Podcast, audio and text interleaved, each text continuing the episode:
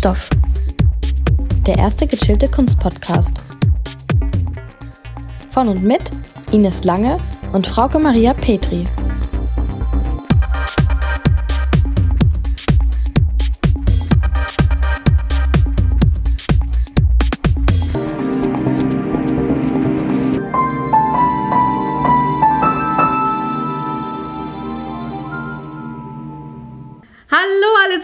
Zusammen. Hallo zusammen und herzlich willkommen zu einer neuen Ausgabe von Kunststoff.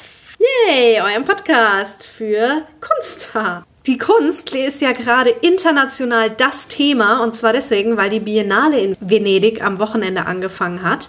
Das ist ja das größte und wichtigste neben der Documenta in Kassel Kunstfestival, das es so gibt. Die Biennale di Venezia zeigt unter anderem Ines, das habe ich jetzt letztens gesehen auf Instagram, mhm. tatsächlich dieses Sandwich-Video von Ed Atkins. Ach cool, da hatten wir ja noch in der Folge drüber geredet, als Richtig. hätten wir es gewusst. Wir haben es doch gewusst. Sehr schön.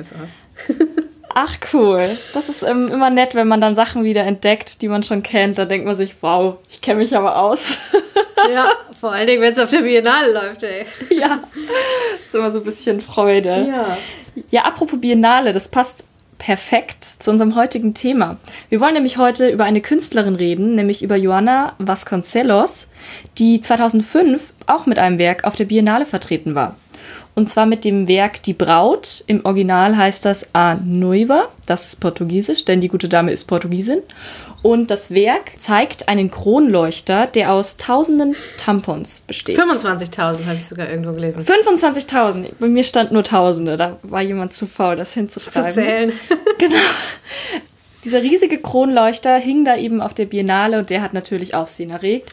Warum? Natürlich nicht, weil es ein Kronleuchter ist, der dort gezeigt wird, sondern natürlich wegen des Materials, dem Tampon.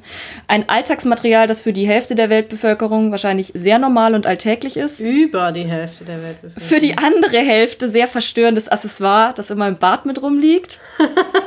Oder aus den Handtaschen kullert. Genau, und äh, irgendwie nicht so ganz Sinn macht für die meisten Männer vielleicht. Das ist wahrscheinlich sehr befremdlich. Und deswegen hat natürlich dieser riesengroße Kronleuchter mit dem Namen Die Braut, also eine weiß, natürlich unbenutzte Tampons, sollte man vielleicht dazu sagen. Entschuldigung, mir ist es gerade wegen weiß erst eingefallen. Weiß, unbefleckt, oder?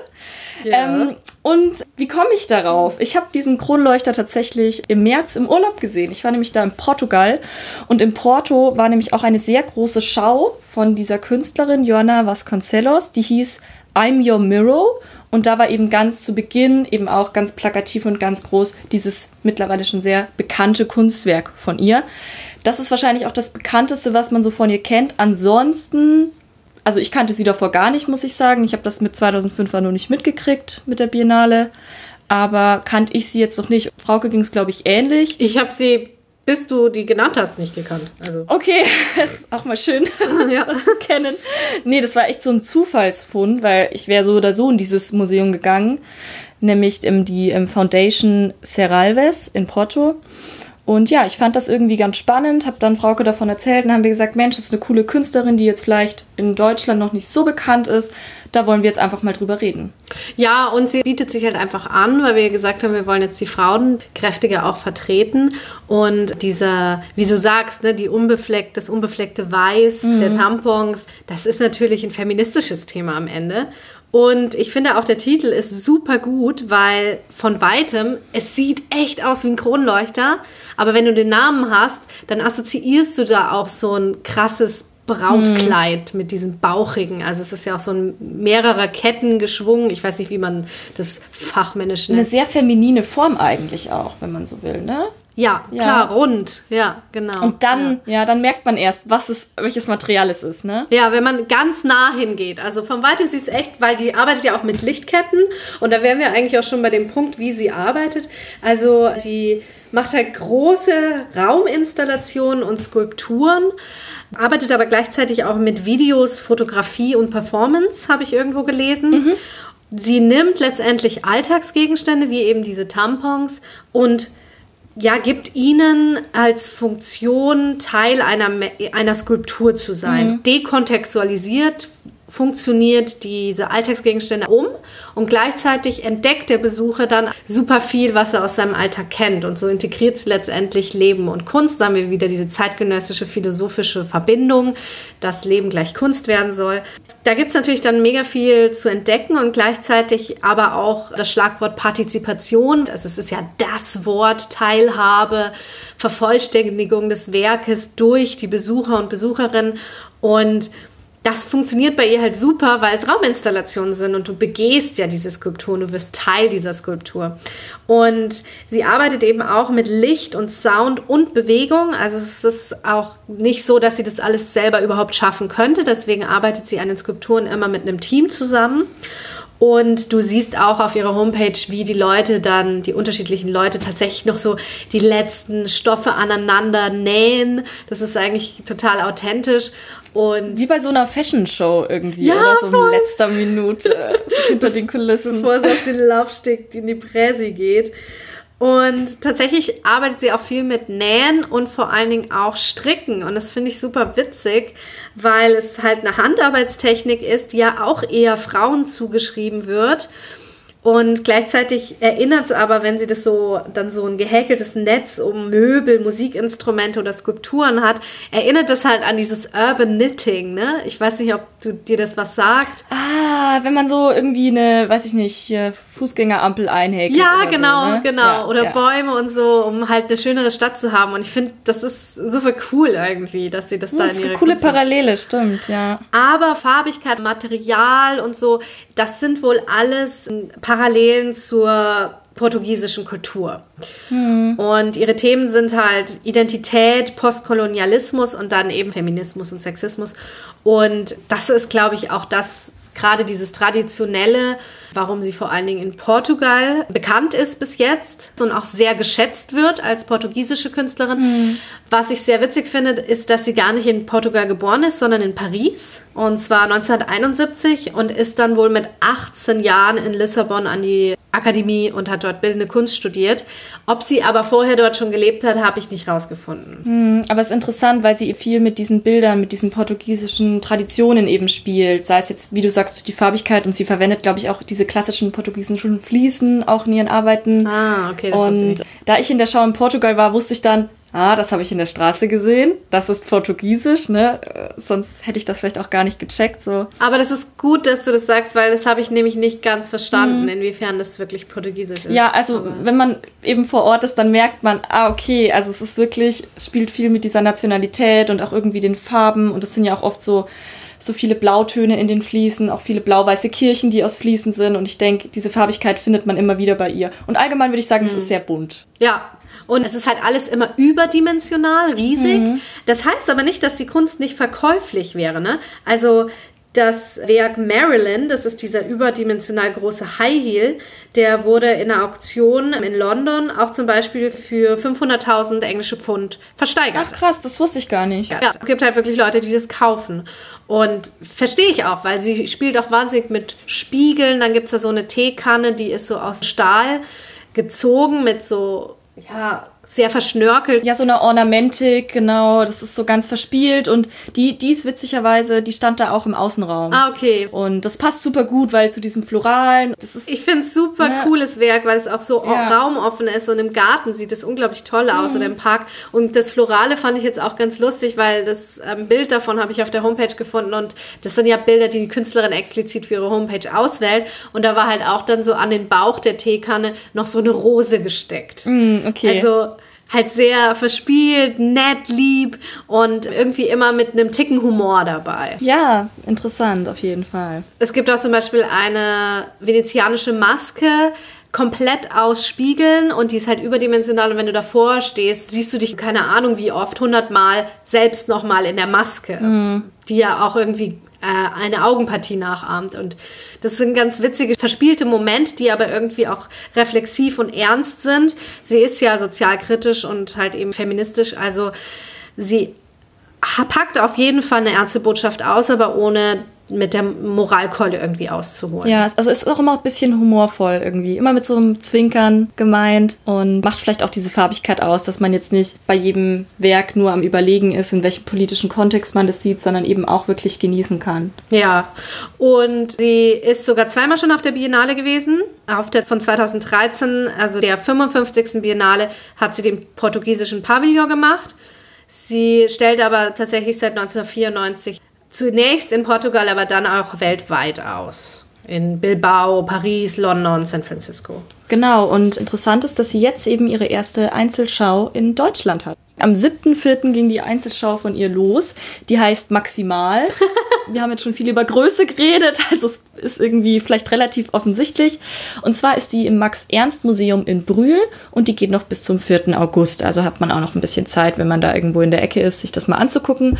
Preis ermäßigt 6,50, der ähm, reguläre Preis 10,50 und unter 18-Jährige sind frei. Ich war davor selbst noch nie im Max-Ernst-Museum. Brühl kennt man vielleicht wegen des Schloss Brühls oder auch dem Freizeitpark Phantasialand, ah. genau. Das Phantasialand ist da. Wo liegt es in der Nähe? Unter Köln oder so. Okay. genau, also es ist auf jeden Fall noch NRW.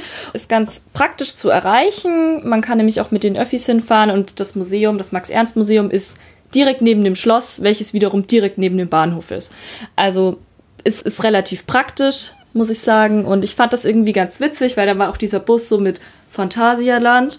Und das erste, was ich dann tatsächlich gesehen habe vor diesem Museum, war die besagte Teekanne. Die stand da nämlich auch draußen mm. rum und gibt schon so einen kleinen Teaser, was da irgendwie so für die Ausstellung kommen kann. Und das ist irgendwie ein ganz, ganz nettes und schönes Bild. Primär ist die Ausstellung im Untergeschoss angesiedelt im Max-Ernst-Museum. Es gab jedoch zwei Werke, eben diese eine Teekanne und noch den bereits erwähnten silbernen ähm, High Heel, den du schon gesagt hattest. Den gibt es nämlich nochmal anscheinend wenn er schon mal verkauft ja, wurde. Oder war privat. Oder Privatleihgabe, ja. Und zwar steht der nämlich als einziges Werk innerhalb von dem Raum, in dem Max Ernst primär gezeigt wird. Mhm. Warum, weiß ich nicht genau, aber das will ich später noch kurz, wenn wir um, ans Kuratorische gehen, so ein bisschen aufarbeiten. Was ich wahnsinnig angenehm fand, die Ausstellung heißt Maximal und man geht so in den Keller runter und ich dachte mir so, oh, ist da genug Platz? Keine Ahnung, aber es war auf jeden Fall. Du, Vielleicht ist es auch ein Wortspiel mit Max Ernst, Max Imal. Ah, das kann auch sein. Nicht schlecht. Auf jeden Fall, was ich super fand, das waren große ähm, Objekte, die dort gezeigt wurden, aber dennoch fand ich, war da total viel Platz, auch für die Besucher. Primär sind die Werke auf den ersten Blick groß. Punkt. Ende. aber wenn man sich dann eben damit befasst und weiter hingeht, dann sieht man eben, wie von dir auch schon das erwähnte Detail. Also diese Genauigkeit, vor allem wenn man vor ja, Textilarbeiten von ihr steht, die ja nicht primär Textilarbeiten sind, sondern wieder Objekte, die irgendwie mit diesem Stoff spielen. Und natürlich geht dann irgendwie die Funktion verloren von der eigentlichen Ausgangspunkt, wenn man beispielsweise wieder dieses additive Prinzip nimmt, wie bei den Tampons. Aber es gibt dafür eben einen ästhetischen Wert. Und ich finde dieses Spiel super nett, dass man sagt, okay, ich stelle jetzt hier ein Badezimmer hin, hier ist irgendwie eine Toilette, so, Toilette im Museum hat man vielleicht schon mal irgendwo gesehen bei so Readymates, aber ich hacke die jetzt noch. Ja, also jetzt keine. Es war ein Duchamp, eine, eine Duchamp-Hommage. Genau, aber ich hacke die jetzt noch ein und dadurch hat man wieder diesen ganz anderen Kontext und eben auch, wie du schon sagst, dieses ja weiblich konnotierte Handwerk, das da eben auch mit drauf geht.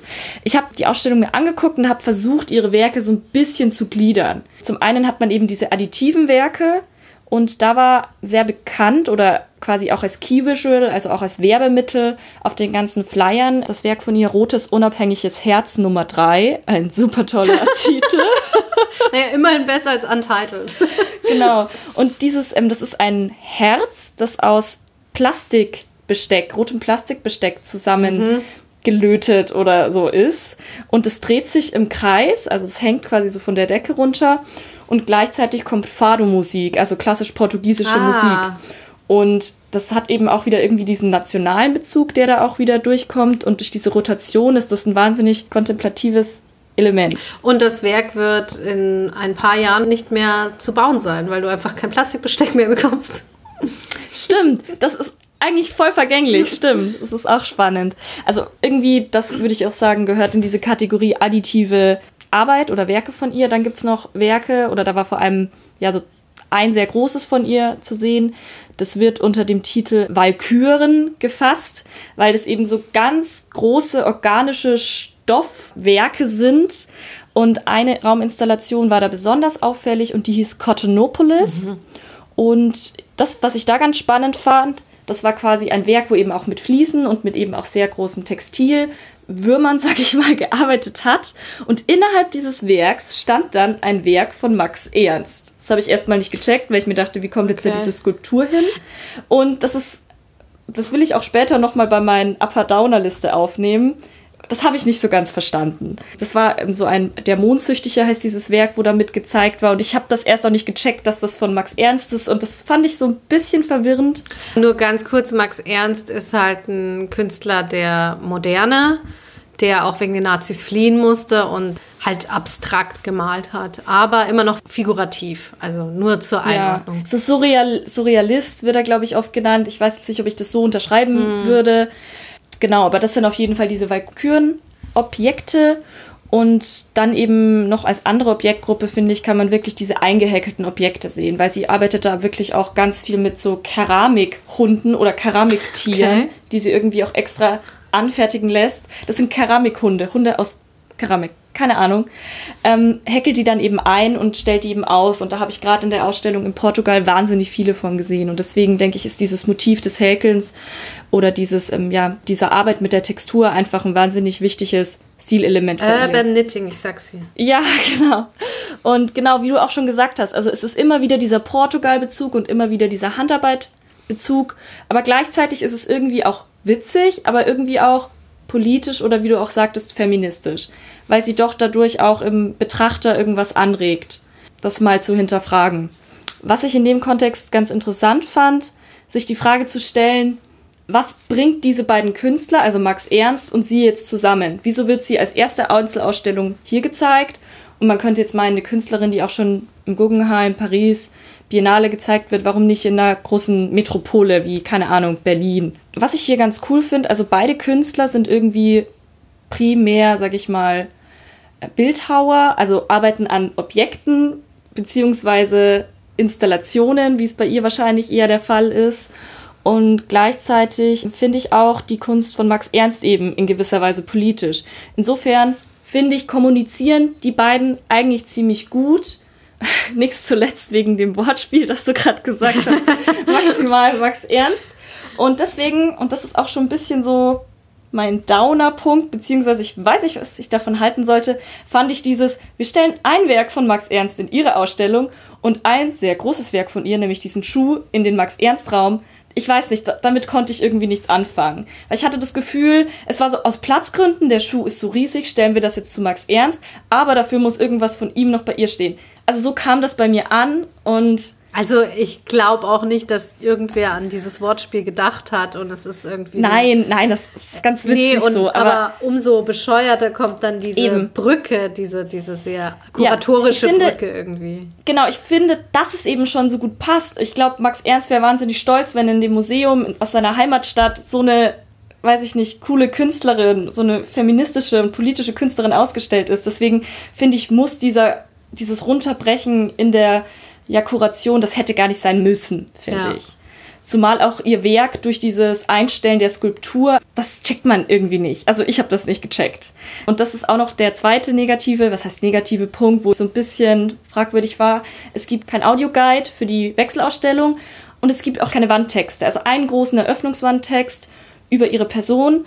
Und ich glaube, wenn man sich jetzt nicht so viel Zeit nimmt oder sich nicht mit ihr beschäftigt hat oder sie nicht schon mal davor gesehen hat wie ich, dann ist das bisschen schwierig für Museumsbesucher damit umzugehen. Also ich finde schon, dass man vielleicht ein bisschen mehr hätte an der Hand genommen werden können. Okay, aber glaubst du nicht, dass sie auch durch das Raumerlebnis und rein durchs visuelle, ja, durch einfach die Sinne auch wahrnehmbar ist? Ich denke definitiv und ich fand das eben auch wahnsinnig gut. Also mir ist das auch so ergangen, aber ich könnte mir vorstellen, dass das nicht für jeden mm. so klappt. Ne? Also deswegen würde ich es jetzt auch nicht als Downer sehen, sondern so ein bisschen mit einem Fragezeichen, genauso wie diese kuratorische Lösung mit diesem ja, Werktausch. Ja.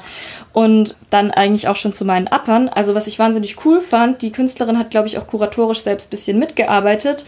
Und ich glaube, das ist auch die Idee von ihr gewesen. Sie hat quasi in der Ausstellung so verschiedene Zimmer gemacht. Also es gab quasi so ein Badezimmer, da waren eben diese eingehäkelten Badesachen. Dann gab es irgendwie zum Beispiel einen Friseursalon und ein Wohnzimmer. Und das fand ich, war eben so ein wahnsinnig schönes Raumerlebnis, weil du kommst in das Wohnzimmer, jeder hat ein Wohnzimmer, aber du merkst, hm, hier ist alles eingehäkelt oder die Couch besteht aus Tulpen. Das macht keinen Sinn, so. Also das fand ich super nett und es war auch ein Zitat an der Wand von ihr. Da hat sie quasi gesagt zu dieser Ausstellung, ich lade Menschen ein in mein persönliches künstlerisches Haus, um Teil meiner Vorstellungskraft zu werden. Und hier hat man auch wieder dieses Partizipative, ja. wo du vorher angesprochen hast, was sie sich eben auch wünscht. Das Personal war super nett. Ich habe noch nie so viel, so nettes Personal im Museum gehabt. Und ich habe einen sehr guten Kuchen im Museumscafé gegessen. Also ich bin an sich ziemlich begeistert gewesen von diesem Museumsbesuch, weil ich auch noch nie im Max-Ernst-Museum an sich war und kann das gerade mit dieser Ausstellung wirklich cool. nur empfehlen. Also ich, fand ich richtig Ich finde das voll witzig, dass irgendwie so, wie soll ich ihn sagen? Mir fällt nämlich in dem Zusammenhang Sol Calero ein. Und die macht halt auch so Raumerfahrungen und mhm. die kommt aus Venezuela.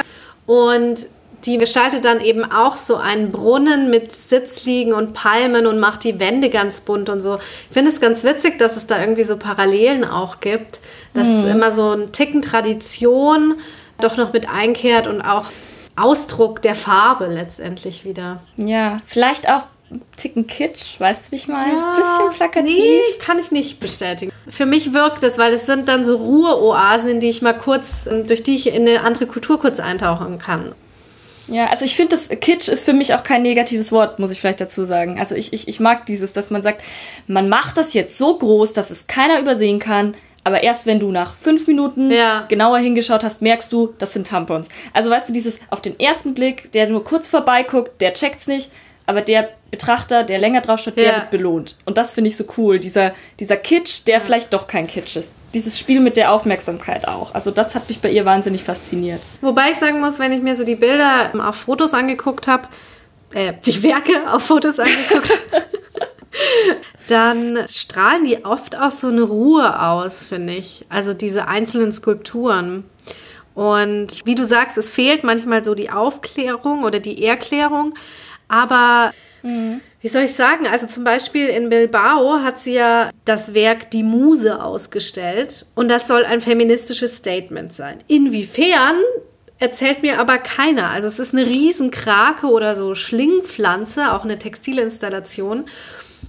Und sie sagt halt selber, dass die dafür steht, dass Museen nun von Frauen bespielt werden. Okay, also ich könnte mich jetzt auch nicht erinnern, sowas gesehen zu haben in Porto. Also ich kann dir das, also es gab nur ein Werk, das fand ich sehr spannend. Das war auch sehr, ich glaube, Bewegung sollte man noch so ein bisschen mit in ihr Werk packen, nicht bei allen Sachen. Okay, körperliche Bewegung, du musst dich immer selbst bewegen. Ja, klar. Aber auch, dass sich manche Werke von ihr einfach bewegen, sei es jetzt dieses Herz. Mhm. Und ich hatte eben ein Werk von ihr gesehen, das war, ich weiß nicht mehr, wie das heißt, das recherchiere ich aber noch. Und das sah quasi aus wie eine Frau oder wie eine Frau, die vielleicht eine Burka trägt oder verschleiert ist. Und es wurde dann immer so hochgezogen bis unter die Decke und es sah dann aus wie so ein fliegender Geist. Aha. Also es war nur die Silhouette und dann ist es ganz schnell nach unten gekracht. Und das Kleid, das diese, also es war keine Frau, es war lediglich irgendwie ein Ball über einen Stoff. Ihr Kleid ist dann immer so, so fächermäßig auf den mhm. Boden mhm. gelegt und dann hat sich das wieder so aufgebäumt. Und das war halt auch so eine wahnsinnige Dynamik und natürlich denkt man dann gleich an vermummte Frau, Frauenrechte, vielleicht auch so ein Knall, so wir müssen uns wehren. Ich weiß es nicht. Das sind jetzt nur so. Assoziationen, die ich da hatte. Ja. Vielleicht weiß nicht, ob das dieses Werk war. Nee, das war wirklich so eine Schlingpflanze, also so okay. eine Riesenraupe, die halt durch den Raum gewandert ist. Ah, ist die auch über mehrere Stockwerke gegangen? Das kann gut sein. Mm, da habe ich was gesehen, aber das habe ich auch nicht verstanden. was ich halt nur damit zeigen wollte, ist, dass es halt oft eher so subtil ist und eher auch so von der Künstlerin auch gesagt wird habe ich das Gefühl, ja. dass man es nicht offensichtlich sieht. Ich meine, bei Tampons okay, mhm. ist, ein, ist ein Hygieneobjekt der Frauen, verstehen wir. Ja. Aber so Schlingpflanze, hm, nur weil es Muse heißt, mhm. aber also es ist ja vielleicht auch ein typisches Phänomen, dass sich Künstler und Künstlerinnen mittlerweile selbst viel in die Kunstgeschichte einschreiben, indem sie die Interpretation zu ihren Werken liefern. Aber bei ihr ist es, glaube ich, schon auch wesentlich, dass sie eine portugiesische Künstlerin ist, die einfach den Weltdurchbruch geschafft hat. Ja. Und im Schloss von Versailles, das wohl auch, das wusste ich gar nicht, regelmäßig Ausstellungen hat, da durfte sie als allererste Frau überhaupt Ausstellungen 2012. Ja. Und ich glaube, das schwingt auch mit, dass sie Künstlerin ist. Das heißt nicht, dass alle Künstlerinnen feministische Kunst machen. Auf gar keinen Fall. Aber Also man muss nicht weiblich sein, um feministische Kunst zu das machen. auch So. nicht. Und nicht jede Künstlerin will letztendlich die Kunst im Feminismus aufklären. Aber bei ihr ist es, glaube ich, schon ein wesentlicher Bestandteil, weil sie es halt auch explizit so sagt. Obwohl es nicht immer so offensichtlich ist, für mich zumindest. Ja, aber ich finde, das ist auch okay, wenn man sagt, ich gehe jetzt in diese Ausstellung, ich kenne sie nicht, ich habe nichts darüber gelesen, dann hat man ja trotzdem seinen individuellen Zugang und das ist, finde ich, mindestens genauso berechtigt. Und kann bei ihr genauso super funktionieren, weil wie, Genau. gesagt, ich habe ja deswegen gefragt, meinst du, sie will das überhaupt oder braucht es das Mhm. überhaupt? Weil ich glaube, sie kann man halt räumlich einfach sinnlich erfahren. Das glaube ich auch. Ich glaube auch, das bräuchte es nicht, aber sie möchte das. Und das macht sie auch politisch. Ja. Also ihre Kunst, ihr Werk. Genau. Nicht sie selbst. Ja, genau. Ja. Was ich aber super spannend fand, war auch, dass sie 2005, das war ja nicht im portugiesischen Pavillon, sondern mit anderen vereint, da wurde sie auf der Biennale mit den Gorilla Girls ausgestellt. Und die Gorilla Girls sind ja auch eine feministische Künstlerinnengruppe, die auf die Missstände in der Kunstwelt oder die ungleichen Verhältnisse aufmerksam macht.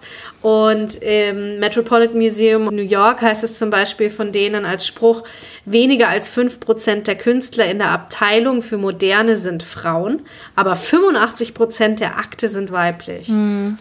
Und die Dimension muss man sich halt echt mal klar machen. Und ist eine Künstlerinnenbewegung, die sich auch nur in Gorillamasken zeigen vor der Kamera, aber halt durch Aktionen, auch manchmal provokativ, unangekündigt aufmerksam machen. Und am Gallery Weekend in Berlin lief ja was ähnliches. Da haben sich auch mehrere Künstlerinnen zusammengeschlossen und dagegen protestiert, dass 75 Prozent der ausgestellten Künstler und Künstlerinnen männlich und weiß waren. Und das zeigt einerseits schon krass, wie der Kunstmarkt immer noch verhältnismäßig aufgeteilt ist, weil ich meine, das sind zeitgenössische Galerien, die könnten halt schon ein bisschen mehr weibliche und auch nicht weiße Künstler, Künstlerinnen zeigen. Aber ähm, noch krasser war ja jetzt auch die Debatte in Polen, die ja auch zu unserer Instagram Banana Week geführt hat, wo das Nationalmuseum in Warschau Werke von zwei Künstlerinnen, nämlich Natalia LL und Katarzyna Kajira, ich hoffe, ich spreche sie jetzt richtig aus, aus der Sammlungspräsentation verbannt haben. Und auf einem Bild zum Beispiel ist eine nackte Frau, eine Banane leckt an ihr, steckt sie sich in den Mund, spielt halt offensichtlich damit erotisch und die Banane steht ja auch symbolisch in solchen Kompositionen für Oralverkehr.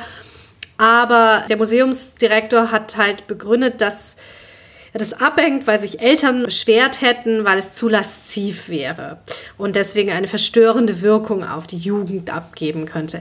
Aber es ist, also die Medien haben es teilweise als Zensur betitelt. Es ist definitiv ein Eingriff in die Freiheit der Kunst und natürlich auch feministische Kunst explizit.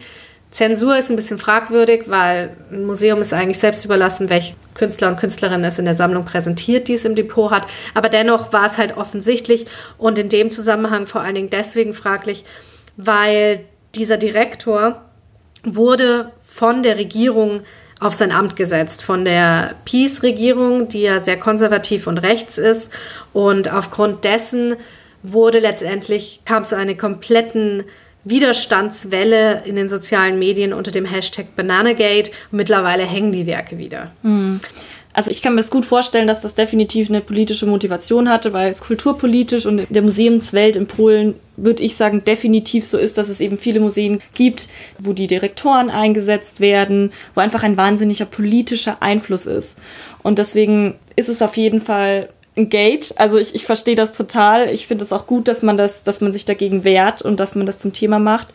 Deswegen umso besser, dass die Bilder jetzt wieder hängen. Und ich finde die Argumentation schwierig in Zeiten des Internets, wo, wenn man als Jugendlicher Lust hat, sich irgendwie was Sexuelles reinzuziehen auf YouTube oder YouPorn, keine Ahnung, dann kann man das jederzeit. Was, warum hängt man dann die Bilder ab? Also das ist so eine Diskrepanz, die ich einfach nicht verstehe. Ja, und das war ja definitiv eine bei den Haaren herbeigezogene Argumentation, weil nur weil sich irgendwelche Eltern beschweren. Absolut. Also ich meine, im Zeitalter der Hashtag MeToo-Kampagne haben ja sämtliche Museen einen solchen Shitstorm bekommen auf Social Media wegen irgendwelchen Nymphen, die baden. Das ist die Freiheit der Kunst und wenn wir es verbannen, dann heißt es nicht, dass es das nicht gibt, weil es repräsentiert auch unsere Kultur und es sollte legitim sein. Und wie du sagst, es ist sowieso in Social Media und was weiß ich im Internet überall abgreifbar. Aber hier hat es ja einen aufklärenden Anteil. Charakter. Ja. Ja, absolut.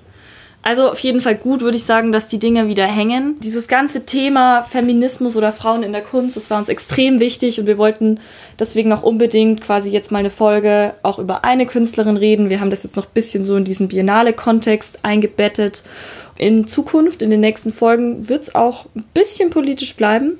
Und zwar ähm, wird es das nächste Mal über den Künstler Ai Weiwei gehen, der eine Ausstellung in Düsseldorf hat, ab dem 18. Mai und im Anschluss wahrscheinlich um Emil Nolde. Richtig. Das ist dann Frauke, unsere Außenkorrespondenz in Berlin. Jo. Aber ansonsten würde ich sagen, war's das jetzt für heute. Ja. Ihr werdet noch sämtliche Bilder und Stories wahrscheinlich gerade auch zu Werken von Jonna Vasconcelos ähm, auf Instagram sehen. Folgt uns einfach und wir freuen uns auf das nächste Mal. Und bis dahin ganz viel Spaß bei der Kunst. Tschüss. Tschüss. Kunststoff. Sponsored by nobody. Cause nobody's perfect.